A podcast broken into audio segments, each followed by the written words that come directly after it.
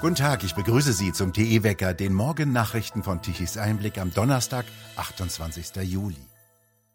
Heute treffen sich die Agrarminister der Bundesländer zu einer digitalen Sonderkonferenz, um über eine deutsche Strategie zur gemeinsamen Agrarpolitik GAP der EU zu beraten. Denn noch immer sind die Voraussetzungen für die Bauern völlig unklar, unter denen sie ihre nächsten Ernten produzieren sollen.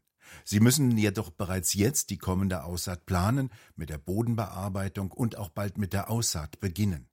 Eigentlich sollen die Bauern auf vier Prozent ihrer Flächen verzichten, sich stilllegen und dürfen darauf nichts mehr anbauen, angeblich aus Naturschutzgründen. Dies hatte die EU beschlossen. Sie hat allerdings gerade aufgrund des Ukraine-Krieges einige Ausnahmen zugelassen. Doch grundsätzlich will der EU-Agrarkommissar mehr Biolandwirtschaft und fordert Deutschland zudem auf, weitere noch ehrgeizigere Umwelt- und Klimaziele vorzulegen, also noch stärker seine erfolgreiche Landwirtschaft einzuschränken.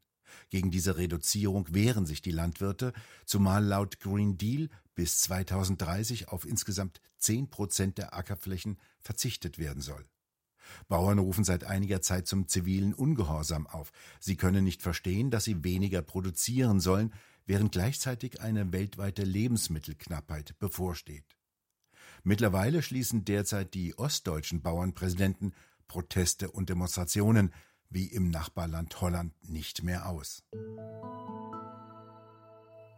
Seit Wochen schon protestieren in den Niederlanden die Landwirte gegen die geplante Stickstoffpolitik der holländischen Regierung. Setzt die sich tatsächlich durch, müssen mindestens 30 Prozent der Betriebe vollständig aufgeben, viele weitere ihre Arbeit reduzieren und zum Beispiel ihre Ställe leeren. In den vergangenen Tagen kippten holländische Bauern tonnenweise Sand, Gülle und Heuballen auf die Straßen und Autobahnen, die damit teilweise unpassierbar wurden. So waren die Autobahn A1, A12, die A30 sowie die A35 und 50 blockiert. Viele Landwirte sind mit ihren Traktoren derzeit auf dem Weg zum holländischen Regierungssitz in Den Haag. Auch die Bürger in den Niederlanden unterstützen die Proteste der Landwirte. Ohne Landwirte kein Essen, keine Zukunft, so steht auf den Plakaten. Jetzt schlagen die gigantischen Kosten jener Corona-Politik von Gesundheitsminister Lauterbach durch. Denn dramatisch teurer werden die Beiträge für die Krankenkassen. Das Bundeskabinett hat jetzt ein Finanzpaket zum Ausgleich eines Milliardendefizits bei den gesetzlichen Krankenversicherungen auf den Weg gebracht. Danach sollen die Beiträge um 0,3 Prozentpunkte angehoben werden. Das bedeutet, dass Arbeitnehmer und Arbeitgeber künftig durchschnittlich 16,2 Prozent des Bruttolohnes an die Krankenkassen abführen müssen. Auch für Rentner erhöht sich der Anteil, den sie bezahlen müssen, entsprechend. Gesundheitsminister Lauterbach hält dies für eine sehr maßvolle Größenordnung. Die Hälfte werde ja von den Arbeitgebern bezahlt. Dass die sich das Geld verdienen müssen, liegt sozialdemokratischem Gedankengut sehr fern. Lauterbach ist für ein 17 Milliarden Euro Defizit der Kassen verantwortlich. Er hat jetzt zusätzlich ermöglicht, dass die Krankenkassen Schulden aufnehmen können. Für den Anfang sollen es eine Milliarde Euro sein. Bisher war es aus guten Gründen den Kassen verboten, Kredite aufzunehmen. Dieses Verbot sollte dafür sorgen, dass anders als in der Weimarer Republik in Krisenzeiten nicht auch noch die Sozialsysteme zusammenbrechen. Eine Gruppe hat Gesundheitsminister Lauterbach verschont, die Pharmaindustrie. Er hat ihr den Beitrag von einer Milliarde Euro erlassen. Die Bundesregierung empfiehlt jetzt nicht mehr, sich zum vierten Male gegen Corona impfen zu lassen. Dies hatte Lauterbach gerade noch Jüngeren empfohlen.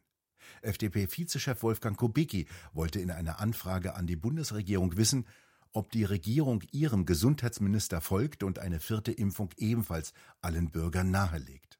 Antwort Für die Bundesregierung seien die wissenschaftlichen Empfehlungen der Ständigen Impfkommission maßgeblich. Deren Chef Thomas Mertens hatte wiederum Lauterbachs Vorstoß deutlich zurückgewiesen und gesagt, er kenne keine Daten, die die allgemeine Impfempfehlung von Lauterbach stützen würden. Kubicki sagte, es sei hochproblematisch, wenn ein Minister freischwebende Äußerungen von sich gebe, die mit Wissenschaft und medizinischer Ethik nichts mehr gemein hätten. Wir fordern die sofortige Aufhebung des Atomausstiegsparagraphen und eine Prüfung der sicherheitstechnischen Betriebserlaubnis, um deutschen Kernkraftwerken den Weiterbetrieb zu ermöglichen. Dies fordern Professoren in einer Erklärung, die auf der Fachtagung 20 Jahre Energiewende Wissenschaftler ziehen Bilanz jüngst in Stuttgart initiiert wurde. Anfang Juli überprüften Wissenschaftler unter vielfältigen Kriterien Anspruch und Ergebnisse der Energiewende. Wir haben bei Tichys Einblick ausführlich darüber berichtet. Diese Erklärung wurde jetzt als Petition beim Deutschen Bundestag eingereicht. Herr Professor André Tess, was sagt denn Ihre Erklärung? Die Stuttgarter Erklärung äh, sagt aus, dass wir aufgrund der schwierigen Situation der Energieversorgung und aufgrund der Herausforderung bei der Bekämpfung des Klimawandels die Kernkraftwerke auf keinen Fall am 31. Dezember diesen Jahres außer Betrieb nehmen müssen. Erstens, weil sie zur Versorgungssicherheit beitragen. Zweitens, weil sie eine CO2-arme Energiequelle sind. Das waren die beiden Motive für unsere gemeinsame Erklärung. Ihre Petition soll später von allen interessierten Bürgern unterzeichnet werden können. Wie und wo geht das denn? Die Initiative wurde gestartet von 30 aktiven, berufenen Professorinnen und Professoren an deutschen Universitäten. Die Erklärung wurde beim Petitionsausschuss des Bundestages eingereicht. Äh, sie wird jetzt etwa drei Wochen lang geprüft und anschließend besteht für alle Menschen in Deutschland die Gelegenheit, diese Petition zu unterstützen durch ihre elektronische Unterschrift. Sobald die Prüfung abgeschlossen ist, erhalten wir einen Link und dann werden wir diesen Link bekannt machen, sodass alle äh, Personen in Deutschland sich an der Unterstützung beteiligen können. Sie rütteln ja damit massiv an den Grundfesten der Grünen die ja die Kernkraft fundamental ablehnen. Was erhoffen Sie sich denn von Ihrer Petition? Ich erhoffe, dass die Grünen einen Erkenntnisprozess durchlaufen, der darin besteht, dass die Kernenergie aufgrund ihrer CO2-Freiheit einer von mehreren Bestandteilen eines klimaneutralen Energiesystems der Zukunft sind. Die Grünen zitieren immer gern die Beschlüsse des Weltklimarates, allerdings weniger gern die Passagen, in denen der Weltklimarat IPCC auf die Kernenergie als ein Instrument des Klimaschutzes hinweist. Und ich plädiere dafür, bei allen Parteien einen Lernprozess durchzuführen und die Aussagen des Weltklimarates IPCC und übrigens auch die Einordnung der Kernenergie als nachhaltige Energiequelle durch die Taxonomie der Europäischen Union ernst zu nehmen. Das verstehe ich unter der Maxime äh, Follow the Science, Folge der Wissenschaft. Herr Professor Test, vielen Dank für Ihre Informationen. Gern geschehen, Herr Douglas. München spart beim Verbrauch von Strom und Heizung. Bei der Stadtverwaltung wird es bald kein warmes Wasser mehr geben, denn SPD-Oberbürgermeister Reiter hat dies als Teil eines städtischen Energiesparpaketes angeordnet und dem Schimmel befiehlt er vermutlich, sich aus den kalten Ratsstuben herauszuhalten. Auch Hannover spart. Die Stadt stellt als erste Großstadt das Warmwasser ab. In Schwimmbädern und in Sport- und Turnhallen kann nur noch kalt geduscht werden. Die Stadtbäder werden nicht mehr mit Gas beheizt und die öffentlichen Brunnen werden abgestellt. Rathaus, Museen und andere Sehenswürdigkeiten bleiben nachts dunkel. Der Internationale Währungsfonds IWF sieht eine deutliche Wachstumsschwäche und senkt die wirtschaftlichen Prognosen für Deutschland deutlich ab. Auch das Münchner IFO-Institut sieht Deutschland an der Schwelle zur Rezession. Der Grund seien die hohen Energiepreise und eine bedrohliche Gasknappheit. Der IFO-Index rutscht von 92,2 Punkten im Vormonat auf 88,6 Punkte ab, der tiefste Stand seit zwei Jahren. Das Münchner Institut ermittelt diesen Wert aus einer Umfrage unter etwa 9000 Managern. IFO-Präsident Füst kommentierte die Lage mit den Worten, Deutschland stehe an der Schwelle zur Rezession. Eine Rezessionswahrscheinlichkeit liege der Umfrage zufolge bei 96 Prozent.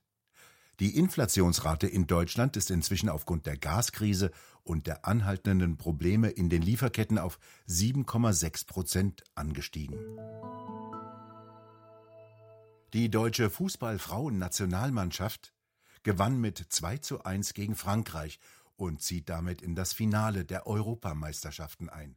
Das Endspiel findet am Sonntag um 18 Uhr im Wembley Stadion gegen Gastgeber England statt. Das ruhige, trockene und sonnige Sommerwetter bleibt heute und auch morgen noch bestehen. Sonne und ein paar Wolken am Himmel. Doch aus dem Südwesten strömen wieder wärmere und damit feuchtere Luftmassen nach Deutschland. Bis zu 30 Grad im Süden und 21 Grad im Norden sind heute die Temperaturen. Nachts wird es erstaunlich kühl, mit Temperaturen teilweise unter 10 Grad.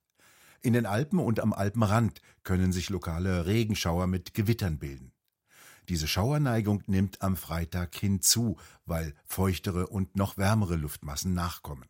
Für die kommende Woche skizzieren einige Wettermodelle wieder eine stärkere Hitzewelle mit Temperaturen bis zu 35, 36 Grad.